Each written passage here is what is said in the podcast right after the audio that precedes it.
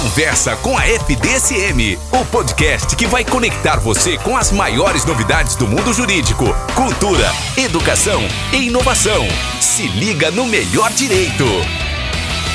Muito bom dia, boa tarde ou boa noite aos nossos ouvintes, dependendo da hora que você vai ouvir aí o nosso podcast. Nós estamos começando mais um programa Conversa com a FDSM. É sempre uma alegria, um prazer estar com todos. Como sempre, aqueles avisinhos de sempre. Acompanhe na sua plataforma preferida, ative suas notificações né?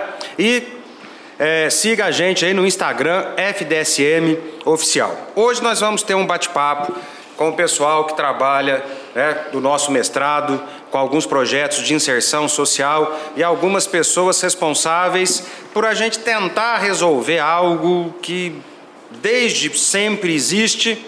Né, e a minha experiência lá no meu dia a dia me parece dizer que a gente avançou muito, muito pouco, que é exatamente violência doméstica e especificamente a violência contra a mulher. Então, quero dar aí as boas-vindas a quem vai nos ajudar hoje aqui com esse tema, para a gente poder discutir, para a gente poder é, falar sobre violência contra a mulher, lembrando, né, daquela que deu nome a uma lei que tentou resolver isso tudo, que foi a Maria da Penha. Esses dias, inclusive, ela esteve num julgamento virtual do STJ, foi homenageada lá pelos ministros. Então, quero dar aqui as boas-vindas a Mariana, a Laura Paula. e a Paula, né, que vão nos acompanhar para que vocês deem aí também ah, o seu bom dia, o seu boa noite, a sua boa tarde, suas considerações iniciais. Bom dia, boa tarde, boa noite, né, a todos. É... Hoje estou participando aqui em nome do projeto Ciamar, que é um projeto de inserção social aqui da Faculdade de Direito do Sul de Minas. E estamos aí para tentar trazer é, um pouco mais é, de respeito às mulheres vítimas de violência doméstica. Bom dia, boa tarde, boa noite a todos que nos escutam. É, meu nome é Paula, é, sou gerente de proteção especial aqui da, do município de Pouso Alegre. Estou representando aqui a Secretaria de Políticas Sociais para abordar esse tema que é extremamente importante para o nosso município e para orientar todos da melhor forma possível. Bom dia, boa tarde, boa noite. Meu nome é Laura, eu sou psicóloga no CREAS, é, onde eu trabalho com a demanda de violência doméstica. Então vamos lá, vamos começar o nosso bate-papo. Algo que a gente já sabe, mas eu acho que a gente precisa reforçar, falar, porque para a gente combater esse mal, a gente tem que mostrar que é errado e há vários motivos pelos quais esse erro perdura. Né? Vocês que lidam ali no dia a dia, vocês que atendem, eu também atendo, eu além de estar aqui, ser professor da faculdade, sou defensor público, então eu convivo com isso bastante. Então, né? Às vezes um atendimento, o motivo que leva as pessoas a procurar vocês lá talvez diferente do que me procuram, mas o problema é o mesmo. Quais os motivos? Por que, que isso ainda existe? Por que, que ainda tem violência contra a mulher e, principalmente, por que, que ainda tem violência contra a mulher dentro de casa? Vamos tentar focar, vamos até tirar a violência na rua. Dentro de casa, no lar, que deveria ser o lugar de apoio. Por que, que nós ainda enfrentamos esse problema? Fiquem à vontade, cada qual no seu tempo. É, nós, pela nossa experiência, é, a gente tem que entender que é, existem N tipos de violência, né? E que nem muitas vezes a mulher mesmo tem consciência do que ela sofre dentro de casa, que aquilo que ela está passando é um tipo de violência. Então, é, eu acho que é uma questão cultural, que é a principal razão disso está acontecendo, e a falta de informação, às vezes, que chegam para essas mulheres, que elas sofrem um tipo de violência, mas que elas também podem ter ajuda, que elas têm que se conscientizar de que elas precisam sair dessa, dessa, dessa convivência, né? dessa convivência de, de violência interna em casa. O que, que eu acho importante a gente comentar, né, Laura? É, os tipos de violência que existem, né? Todo mundo é, vincula a violência doméstica à violência simplesmente física, física, física. né, Mariana? É. Mas existem N tipos de violência, muito mais de sete tipos de violência, né? Que é a violência além da, da, física, que é uma das mais agravantes, a psicológica, que é extremamente importante, né? É, a, a patrimonial, patrimonial, né, que nós que ocorre temos, muito, a às violência, vezes ela nem percebe. Sim, a violência econômica também, né, a psicológica, que eu acho que é um, uma das violências que, que perduram por mais tempo até para que a mulher se recupere. Então, eu acho que esse tipo de identif primeira identificação do tipo de violência que ela consegue entender, sofrer em casa, para que ela consiga buscar ajuda. Eu acho que a falta às vezes do conhecimento da própria mulher, né, ou do seu entorno, das pessoas que convivem com ela, e o machismo que impera ainda, infelizmente, na nossa sociedade, né? E também, assim, o que falta, que a gente estava conversando mais cedo, é um, um acolhimento para essa mulher, até mesmo em questões financeiras, né? Sim. Porque o medo que ela sente, é, se eu tomar alguma atitude como que eu vou fazer? Como que eu vou sobreviver? Então a gente precisa também conscientizar é, a sociedade mesmo, de uma forma geral, é, de, de, ajudar e acolher essa mulher, é, por exemplo, dando um trabalho para essa mulher, para que ela possa também ter é, esse primeiro passo para poder sair daquilo que ela vive. Sim. Resumindo tudo isso aí, eu acredito que a mulher ela vem de uma cultura já muito machista, que ainda não se quebrou esses tabus, muitos enraizados, né? É, onde a mulher às vezes se sujeita a ficar com o agressor, por N situações de filhos pequenos, de dependência financeira, emocional, de não acreditar no seu próprio valor. Eu acho que isso aí é fundamental. Então, o nosso trabalho é muito mais de fazer com que ela, mulher, se enxergue enquanto pessoa que tem um poder e que pode. Vou, vou lhe interromper. Nós estamos falando de conscientização? Da própria mulher? Sim. Por que, que esse, isso que nós estamos falando aqui, nós sabemos que é verdade? Por que, que a gente não consegue chegar? E eu, e eu tenho batido muito nisso. Nós da área acadêmica, nós estamos perdendo para TikTok. Eu escutei isso quando eu fiz o meu mestrado. O meu professor de Direito Penal falou: nós estamos perdendo para o Datena. Por que, que nós não conseguimos fazer o nosso linguajar de convencimento de emancipação chegar na mulher. Você, você identifica uma causa, a nossa linguagem é muito difícil. Por que, que a gente não convence ela de que ela precisa se emancipar? Porque não, não, não é o externo, é o interno, é ela que tem que se convencer em primeiro lugar. Não adianta você falar, o outro falar, ela tem que acreditar nela. Então, acho que o primeiro passo é ela se enxergar como o sujeito da ação. Eu quero sair dessa situação. Eu sou oprimida. Eu, exatamente. Eu sofro de algum tipo desse, desses tipos de violência. Mas eu, eu acredito e acho que tudo parte de um princípio da bagagem que cada mulher carrega, né? Ela tem um histórico de vida, então cada caso é um caso. Tem mulheres que têm um histórico de vida extremamente é, que vem lá da, da, mãe que já sofria esse tipo de violência, até, até os traumas de infância que a gente sabe, que tudo isso reflete na vida adulta de todo mundo. Então, muitas delas têm essa dificuldade de se desvincular, de, de se, se enxergar e se amar, né, Mariana, como é o projeto de vocês? Exatamente. Por causa desses traumas que elas têm, né? Elas por mais acolhimento que nós lá do CREAS passamos para elas, né, ou as possibilidades que elas que elas tenham, essa insegurança existe e é, um, é, uma coisa que a gente tenta trabalhar lá também, que é o encaminhamento ao apoio psicológico para que elas trabalhem isso, né? Agora nós vamos falar de algo que vocês já falaram aqui, que no meu modo de entender, eu sou o único homem da mesa, é o grande problema disso tudo, que é realmente a questão do machismo. Mas eu vou discordar de uma palavra que você usou. Ah, o machismo cultural, ele não é cultural, ele é estrutural. Sim. Porque o cultural vem de cultura, que é uma questão, às vezes, cultura é uma coisa boa. Ah, então nessa cultura a gente. E aí vem a defesa do que é errado. Nós temos que respeitar a cultura. Não. Machismo, racismo, isso tudo é estrutural. Isso foi estruturado assim. Né?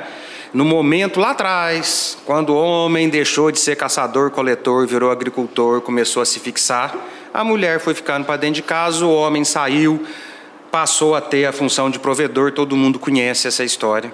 Né? E aí, não vou nem querer discutir com a psicóloga aqui, mas lá no Totem e Tabu do Freud, ele vem e fala isso de uma maneira assim. Um dia eu ainda vou entender do jeito que ele quis dizer, e aí a gente vai criando essa estrutura e esse tabu. Nós temos religiões organizadas, todas masculinas, porque as divindades são masculinas. Esqueceram dos druidas, mas tudo bem. Masculinas. O poder político. Ah, melhorou. Mas a gente ainda tem um poder político absolutamente masculino. masculino. Eu dou aula de direito de família, eu falo para meus alunos, até pouco tempo atrás no Código Civil estava que o homem era o chefe do casal. E uma autora feminina, a Maria Helena Diniz, até pouco tempo no livro dela, ela falava que devia ser assim, nem que fosse por uma questão de tradição. Né?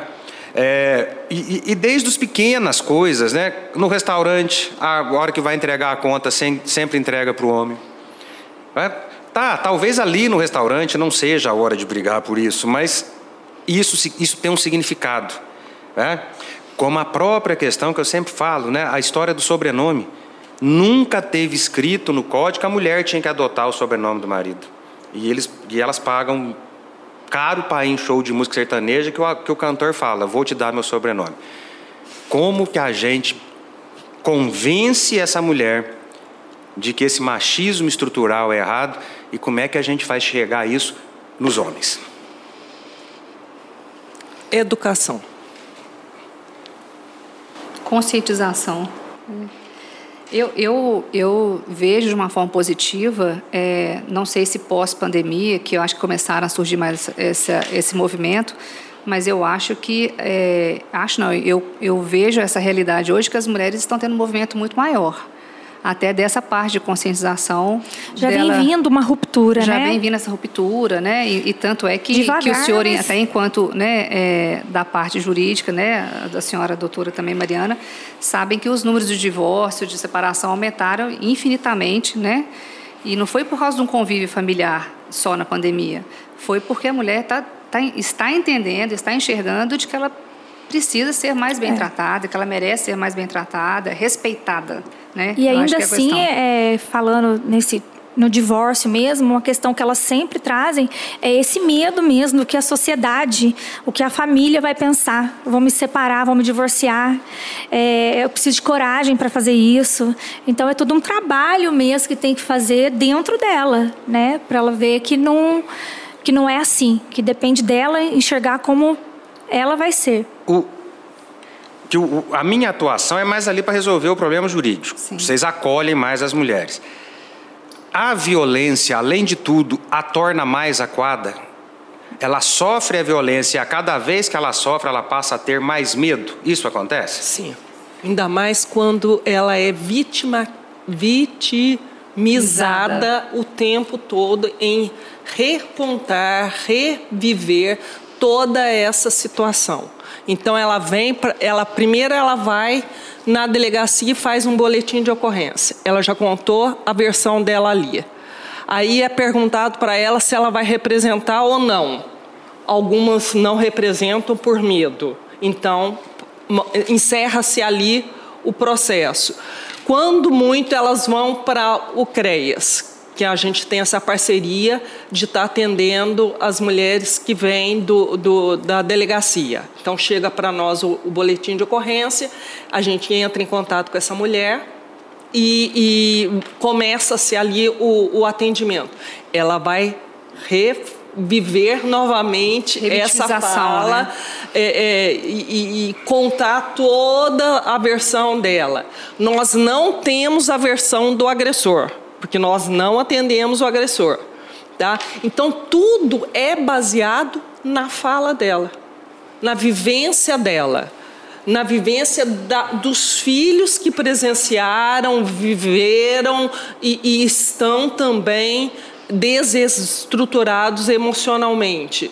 Então, é toda uma abrangência de vidas e de situações que precisam ser acolhidas. Eu penso na, na, no meu trabalho ali, de não estar tá, é, questionando se ela está falando a verdade, se ela está mentindo, mas o que ela traz para mim, e em cima daquilo eu vou reportar a ela os caminhos que ela tem. Você tem esse, esse e esse caminho. A escolha é dela, como uma pessoa adulta. Né? Quando se trata dos filhos, a gente encaminha para um acompanhamento. Mas a mulher, ela tem outros caminhos que ela vai seguir ou não.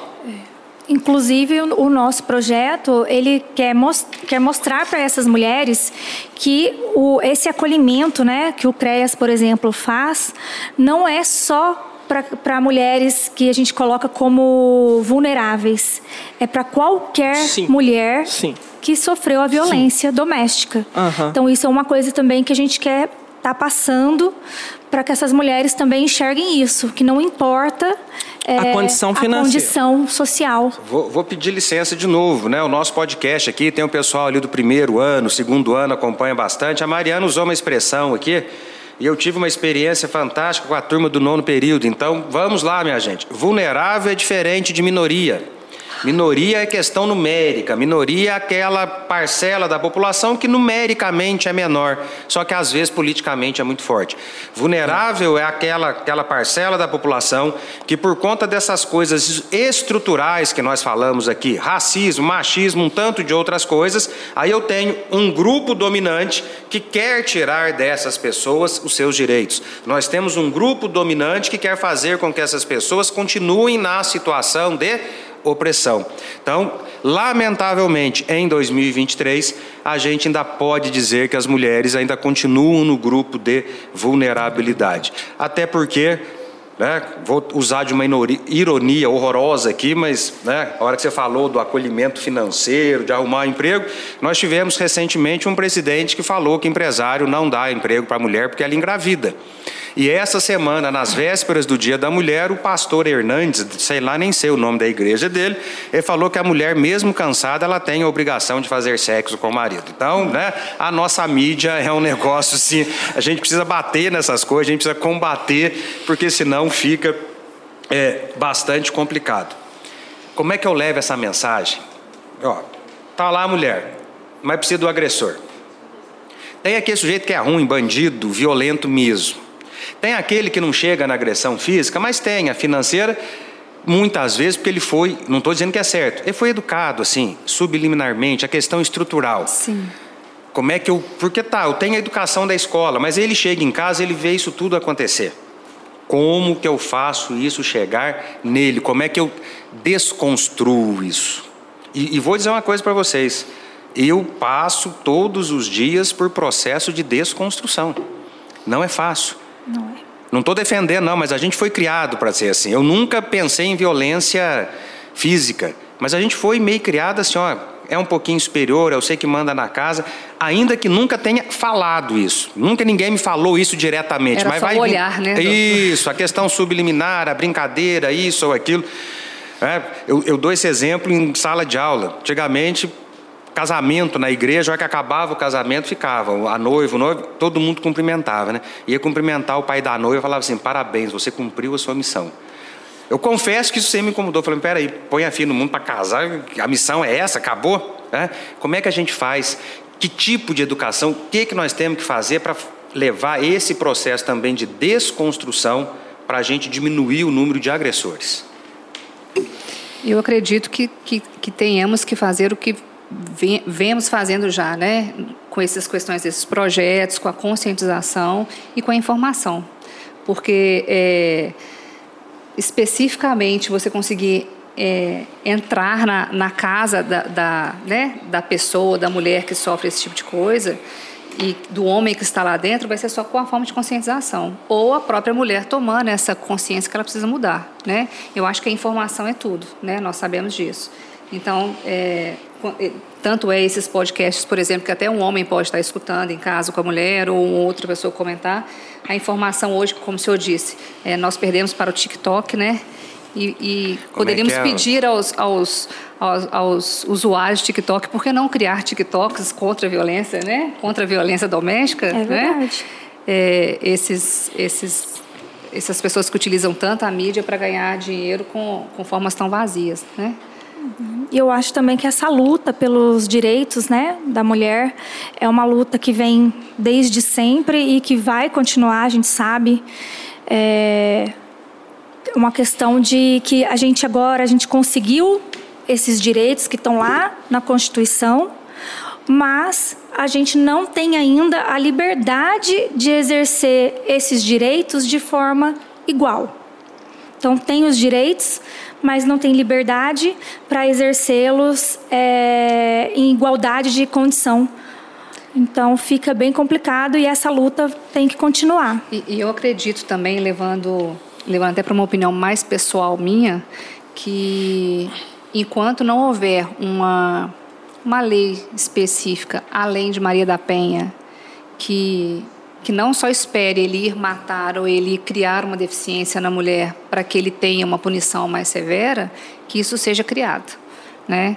É, só que, como existem vários tipos de violência, né? Isso aí, é, a Maria da Penha existe para quando existe a agressão física? Depois, ou... é. A Maria da Penha, ela basicamente. Porque assim, a maioria das leis penais em termos de punição, elas funcionam depois que acontece alguma Exato, coisa. Exato, não, né? preventivamente. Não, não existe e não é só no penal. O, o, direito ele, é, ele é um tanto quanto atrasado em relação a isso. Normalmente ele pune depois que acontece. Mesmo na área civil, ah, teve uma fraude, eu vou resolver a fraude. Nós temos muito poucas leis preventivas. Aí entra a questão estrutural. Antigamente não né, falava em divórcio, era um, você tinha que provar Escândalo. que tinha um motivo para eu estou apanhando, você tinha que provar que estava apanhando e mesmo assim corria o risco de não se divorciar. Mas agora eu vou dar o meu, meu pitaco, que eu me lembro quando saiu a Maria da Penha, foi quando eu conheci as, as senhorinhas lá, das freirinhas lá do Ciampar, ajudei bastante, fiquei muito, a palavra foi, fiquei muito comovido há uns dois anos, pouco mais antes da pandemia, teve lá o, a Câmara de Vereadores aqui aprovou o dia da, da violência, teve um movimento na praça, eu fui lá falar em nome da faculdade e elas estavam lá me deixou muito alegre vê-las lá na, na luta. Eu amo o que eu faço, eu adoro o direito, mas assim, do que nós estamos falando aqui, a hora que nós falamos como é que a gente chega no agressor, a Laura deu uma suspirada aqui, que é difícil, é que é dentro difícil. da pessoa. Ela, vocês viram que ela nem se manifestou, ficou porque a gente sabe das dificuldades. Mas a questão é, é a gente precisa realmente mudar a questão estrutural. Porque tem, tem o cara, eu, eu sei de uma história que o sujeito foi preso, fez a agressão, foi preso, falou: Eu vou sair, vou matar. E uma hora ele sai da cadeia. E mata. E esse é o cara que, que assim, porque tem aquele, mas ele vai atrás. Ah, ela mudou. Ele foi atrás e matou. Ontem eu fiz uma audiência que ficou muito claro que ali tinha uma situação de violência. A hora que acabou a audiência, a gente chamou ela no canto, aí ela falou: então agora você vai fazer do jeito certo. Né? Você vai é, fazer essas coisas do jeito certo. Não existe um tipo só de violência. Vocês já falaram bem isso aqui. Normalmente a gente ouve falar mais, a gente vê mais na mídia, eu atendo mais, por exemplo, os casos de violência física. Tem alguma que marca mais? Quando eu digo marcar, assim, aquela que faz mais efeito, aquela que faz a mulher ficar acuada, com medo. Você falou de se valorizar, aquela que às vezes faz a mulher acreditar, eu mereço. Tem alguma de, algum desses tipos é mais forte? Não estou dizendo que nenhum é importante, mas tem algum que marca mais? Vocês percebem isso no atendimento? Psicológica, Sem evidentemente, dúvida. porque essa é invisível. Ela, a mulher acha que é normal o que está acontecendo com ela. Por quê? Porque ela só pensa que a violência é a física. E muitas então, vezes se até se acha física, culpada. Tem, Exatamente. Ah, é, e aí tá. é, é o que nós falamos no início. As mulheres, sejam elas de qualquer classe social, deixar claro isso, né, como o senhor bem colocou, é, porque nós temos muitos casos, inclusive, de pessoas de, de, um alto gabarito ou não que, que acabam não procurando foram os casos que são omissos, né, doutor? Que não chegam para a gente até por vergonha de se expor, né? Enfim. Então, os, os índices nossos nem são tão reais assim por causa da omissão dos casos. Mas no caso da mulher, por exemplo, ela se sente é, o, o, a violência psicológica, né, Laura? Ela se sente culpada, inclusive. Exato. Ela fala: Nossa, peraí, mas ele está falando tanto que, que realmente eu não sirvo para nada, que eu, que eu sou uma incompetente ou que eu não, eu sou uma mulher. É, ela se sente desvalorizada profissionalmente, como mulher, né? Como mãe, muitas vezes. Eu sou mãe, a gente sabe disso né? É, que muitas mulheres, né, Laura, você pode falar até mais com mais propriedade dos atendimentos. Todo, todo esse tipo de violência dela, a econômica, de não ter uma liberdade financeira, então, a psicológica é a se sentir acuada. Ela se sente acuada e mais ela vai ficando naquele mundo dela de, de opressão e de depressão e só tende a piorar, né? Agora, Mariana, fala um pouquinho para a gente dessa parceria do projeto nosso do mestrado lá com o Ciampar. Qual que é a parceria, qual que é o apoio, o que, que a gente está fazendo aí? Tá, nós desenvolvemos, estamos ainda né, desenvolvendo é, algumas ações juntamente com o Ciampar, é, que são projetos é, para conscientizar a sociedade mesmo e para ajudar a mulher. Então, tem o projeto do Sinal Vermelho, que foi feito nas farmácias, a gente está tentando ampliar agora para o comércio, é, que é uma forma da mulher é, mostrar sem precisar falar que ela está sofrendo agressão, porque muitas vezes ela está com o próprio agressor, às vezes eles entram numa farmácia, que foi o caso das farmácias, né, que estava acontecendo muito, uhum. eles entram junto com elas e elas não podem falar que estão uhum. sofrendo, então elas mostram o sinal.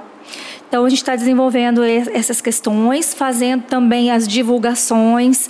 Então, a gente faz palestras, é, a gente já esteve, inclusive, em outras cidades, estamos fazendo projeto também lá em Santa Rita do Sapucaí, estamos em contato com vereadoras é, de Limeira, de Curitiba, tudo querendo fazer parte desse projeto, é, que já existe também em Resende, que o Dr. Guilherme, que é juiz em Resende, é nosso colega aqui do mestrado, e é o projeto Patrulha Maria da Penha, que lá em Resende funcionou muito e que a gente está tentando implementar também aqui na região.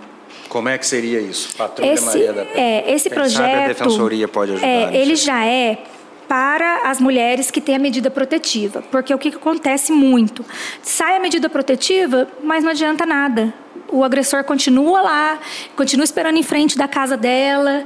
É, então, o, essa, esse projeto que já existe em Resende, ele, é, a guarda municipal foi treinada para acolher essas mulheres que têm a medida protetiva. Então, em parceria com o fórum, a secretaria emitiu lá a medida protetiva, ela envia imediatamente para essa guarda municipal, que vai ficar, já vai entrar em contato com a vítima da violência e já vai ficar ali por um período por conta dela. E aí esse período depende, lógico, do grau da, do, do, caso concreto, e aí ele fica junto, ele acompanha. Esse guarda vai ficar acompanhando essa mulher por um período, depois vai espaçando e ela tem sempre contato com esse guarda que vai ser o que vai ficar específico para ela. Eu, eu tive notícias esses dias do Mato Grosso. Mato Grosso, determinada medida protetiva, o agressor põe tornozeleira. Ah, também já... Le, lei estadual, é... lei estadual, lógico Aí lá, por conta disso, dá-se uma averiguado um pouco maior na alegação, né, porque é uma tornozeleira, é. mas imposta a medida protetiva enquanto ela dura o sujeito está de tornozeleira. Perfeito. Mato Grosso, ele é estadual. No Mato pois Grosso é. tem, a, tem a tornozeleira. É. Eu, Essas... eu achei uma medida interessante. Muito, Muito. interessante. Essa da, da Guarda Municipal já é, é uma, uma lei municipal mesmo, né? Antes da gente caminhar para o nosso fim, que infelizmente o nosso papo é curto, mas quando ele é bom, a gente fala o seguinte: já vamos marcar o próximo. os próximos, né? Aí a gente pega, vamos, vamos pegando temas específicos. Nós falamos tanto de educação aqui, tanto de conscientização, então já vamos pensar nesse tema da violência, temas específicos. Vamos falar da, da, violência psicológica, vamos falar da física, como é que resolve. A gente vai desmembrar esse podcast em vários outros. Se vocês sim, aceitarem, sim. é lógico, de acordo com a possibilidade. Eu estou ficando mais velho, eu estou ficando pessimista. Eu voltei há pouco tempo para a área de direito de família e eu estou fazendo as mesmas coisas, na mesma quantidade, do mesmo jeito e no mesmo número Aí eu estou falando de estatística numérica que eu fazia 20 anos atrás. Vocês falaram aqui do divórcio, a gente vê mulheres mais conscientizadas, mas aí agora eu quero a pergunta pela experiência pessoal de vocês. Aliás, são duas, né? Segunda demanda um pouco mais de pesquisa. A nossa situação ainda está pior que outras partes do mundo?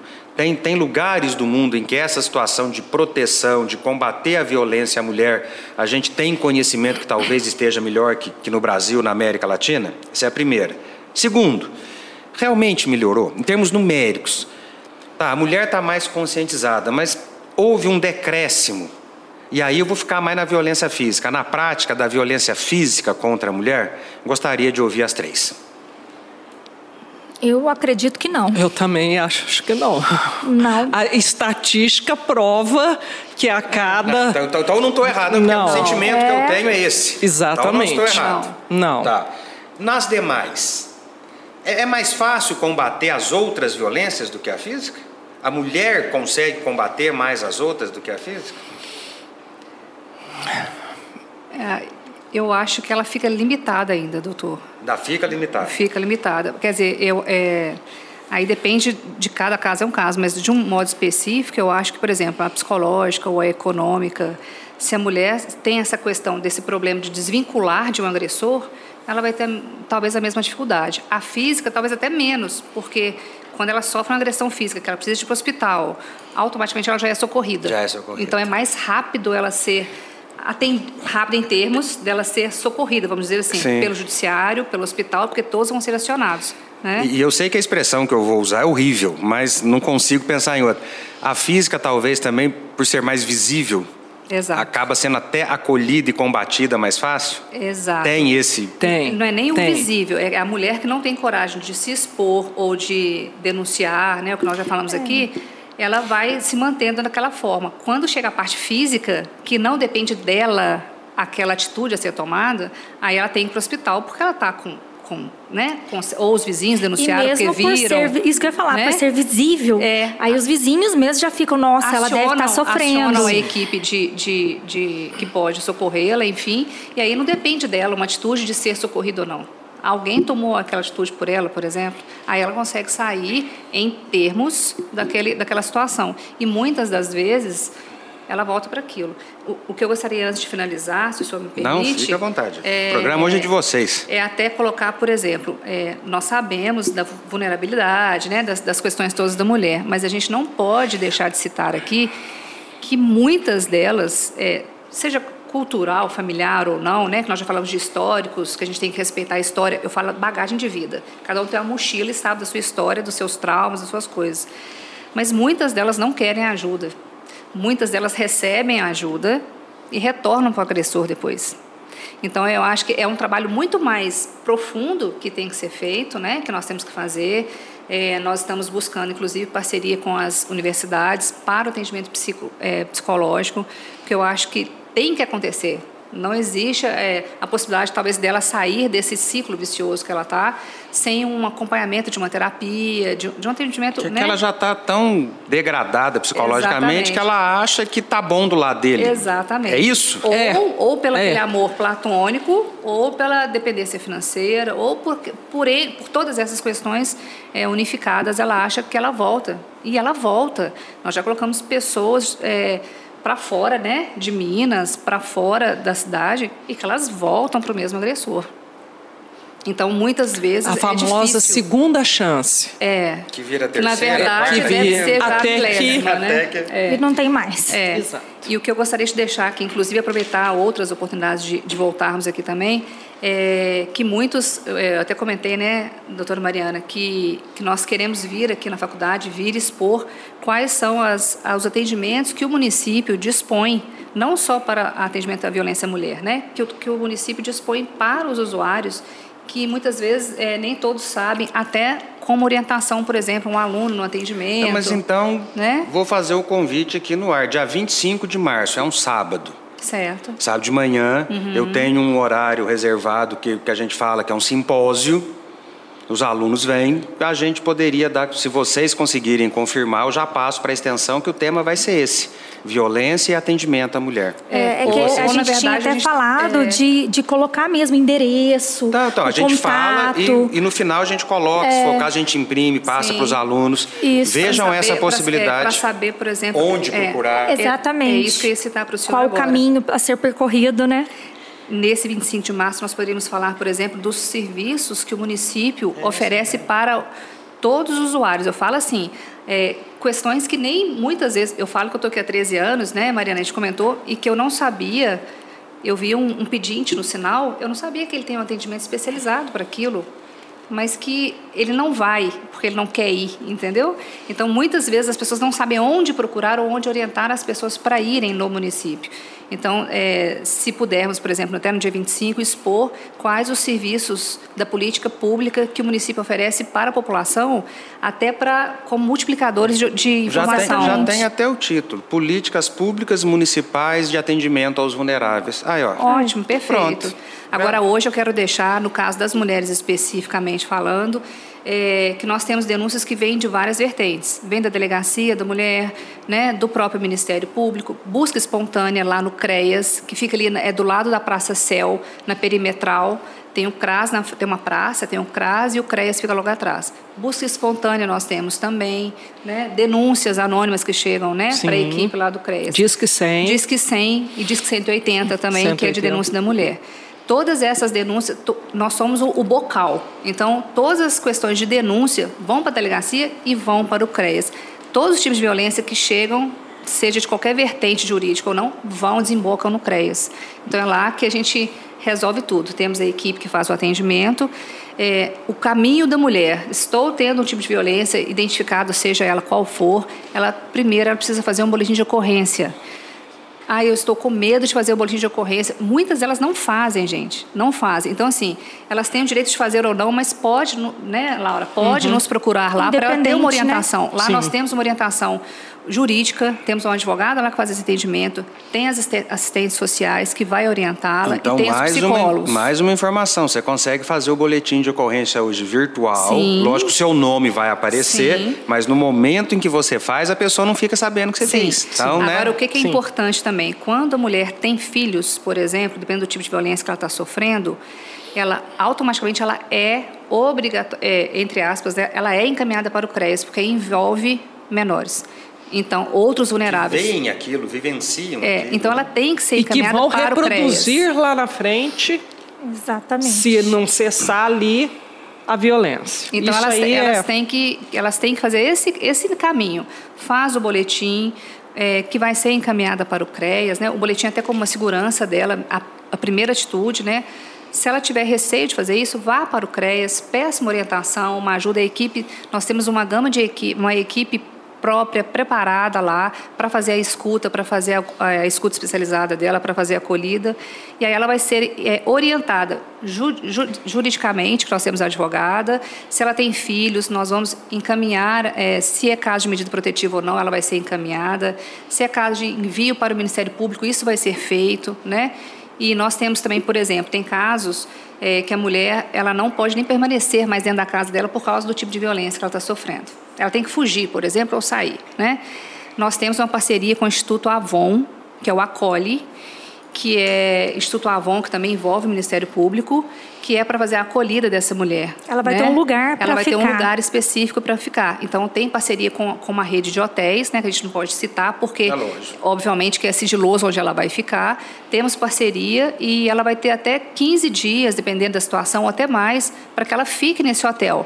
É, ela vai ser acolhida pela equipe do CREAS, né, com todos os documentos necessários, para que ela fique acolhida nesse hotel durante o prazo de 15 dias ou mais, ela e os filhos, inclusive, para que a, a, equipe consiga organizar com ela a vida dela para ser ou remanejada para uma família, a extensão da família, ou a atitude que ela precisar tomar na vida dela. Então, é um tempo hábil que ela, que, que ela tem com apoio para que ela organize a vida dela, né? Isso é importante falar, porque às vezes ela não tem para onde ir, não tem um familiar em Pouso Alegre, não tem, né? A maioria mora fora, mora no norte, né? Sul, e, e nos procurar, porque nós estamos lá à disposição para poder acolhê-las da melhor forma possível. Procura, não, não deixe de, de né, de fazer de essa, ajuda, essa né? de buscar ajuda é. e nós contamos com vocês como multiplicadores dessas informações para todos aqui da, da faculdade. É isso aí, gente. Quando a prosa é boa, o tempo voa, a gente sempre pois fala é. isso. Eu quero, eu antes de encerrar, só quero dizer isso que nós homens não somos melhores só existe violência porque não se acredita na igualdade. Isso também é verdade. O dia que a gente acreditar na igualdade, não só essa, a gente está falando desse, mas aí acaba qualquer tipo de vulnerabilidade, acaba qualquer tipo de violência. Então, acreditando na igualdade, é uma grande, acreditando, falando, combatendo a desigualdade, é essa principal de gênero, é uma grande maneira da gente combater a violência e quando alguém fizer, não passar a mão na cabeça, falar que foi errado mesmo, né? Enfim, então essa é a mensagem que eu gostaria de deixar para meus amigos meninos. Para as meninas, agora, as três convidadas que abrilhantaram hoje, vamos encerrar. Gostaria que vocês mandassem uma mensagem para as mulheres, relembrando o dia 8, que muito mais do que uma festa, marca um dia de luta, marca um dia para não esquecer que a luta, segundo a ONU, ainda vai uns 300 anos para chegar numa igualdade, mas a gente não pode desanimar por causa disso. Fiquem à vontade.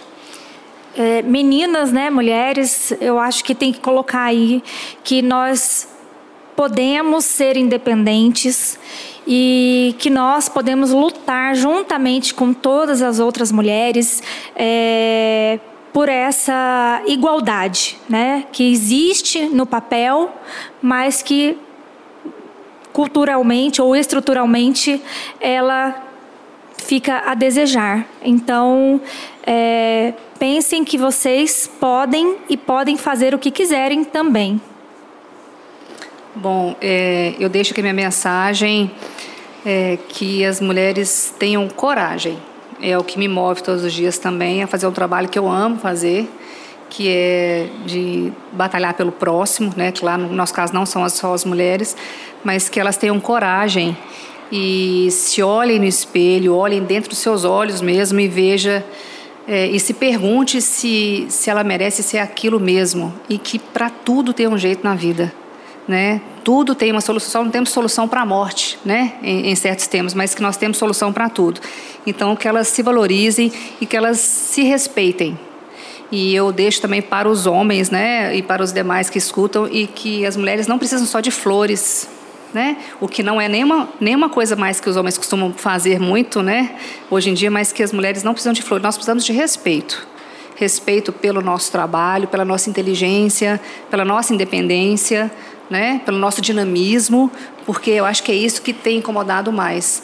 É nós estarmos cada dia mais à frente de algumas de algumas de alguns homens e isso está incomodando bastante, né? Então, eu desejo que vocês tenham respeito por vocês mesmas e os demais. Bom, eu vi aqui em Pouso Alegre essa semana é, cinco mulheres motoristas de é, ônibus. Então, eu acho que o que eu quero dizer é exatamente isso. Parabéns, porque a mulher está saindo daquela é, casquinha é, muito vulnerável em que elas se colocam muitas vezes e indo em busca dos seus sonhos. Então, parabéns a essas cinco mulheres, parabéns a nós, que temos coragem de ir à luta todos os dias para tornar esse mundo um mundo melhor para todos. Obrigada. É, é, isso aí. Eu, eu tenho um espírito muito brincalhão, Paula, e eu não vou deixar passar. É, eu Me, imaginei. É, meninos, é o seguinte, ó, respeito ainda custa mais barato que a, flor. flor. É, ainda vai economizar. Então, ó, tá vendo como que é fácil resolver? Às vezes não, doutor? Tá vendo, tá vendo? Ah, os homens que ainda acham respeito mas, muito mais Mas é, ela tá certa, é isso mesmo. As flores são importantes, como muito. comemoração, como carinho, como, mas o respeito, né, a, a conduta cuidadosa, o verdadeiro cuidado, vale muito mais que a flor, né? Então, quero agradecer a presença das três. Né? Vamos fazer várias vezes aqui na faculdade, podcast. Mariana está aqui, a gente vê lá os eventos de sábado, às vezes durante a semana, até para a garotada da graduação, ver o que está acontecendo no mestrado, ver todos esses, esses movimentos. Né? Muito obrigado e aguardo Nós vocês o mais breve possível. Conversa com a FDSM, o podcast que vai conectar você com as maiores novidades do mundo jurídico, cultura, educação e inovação. Se liga no melhor direito.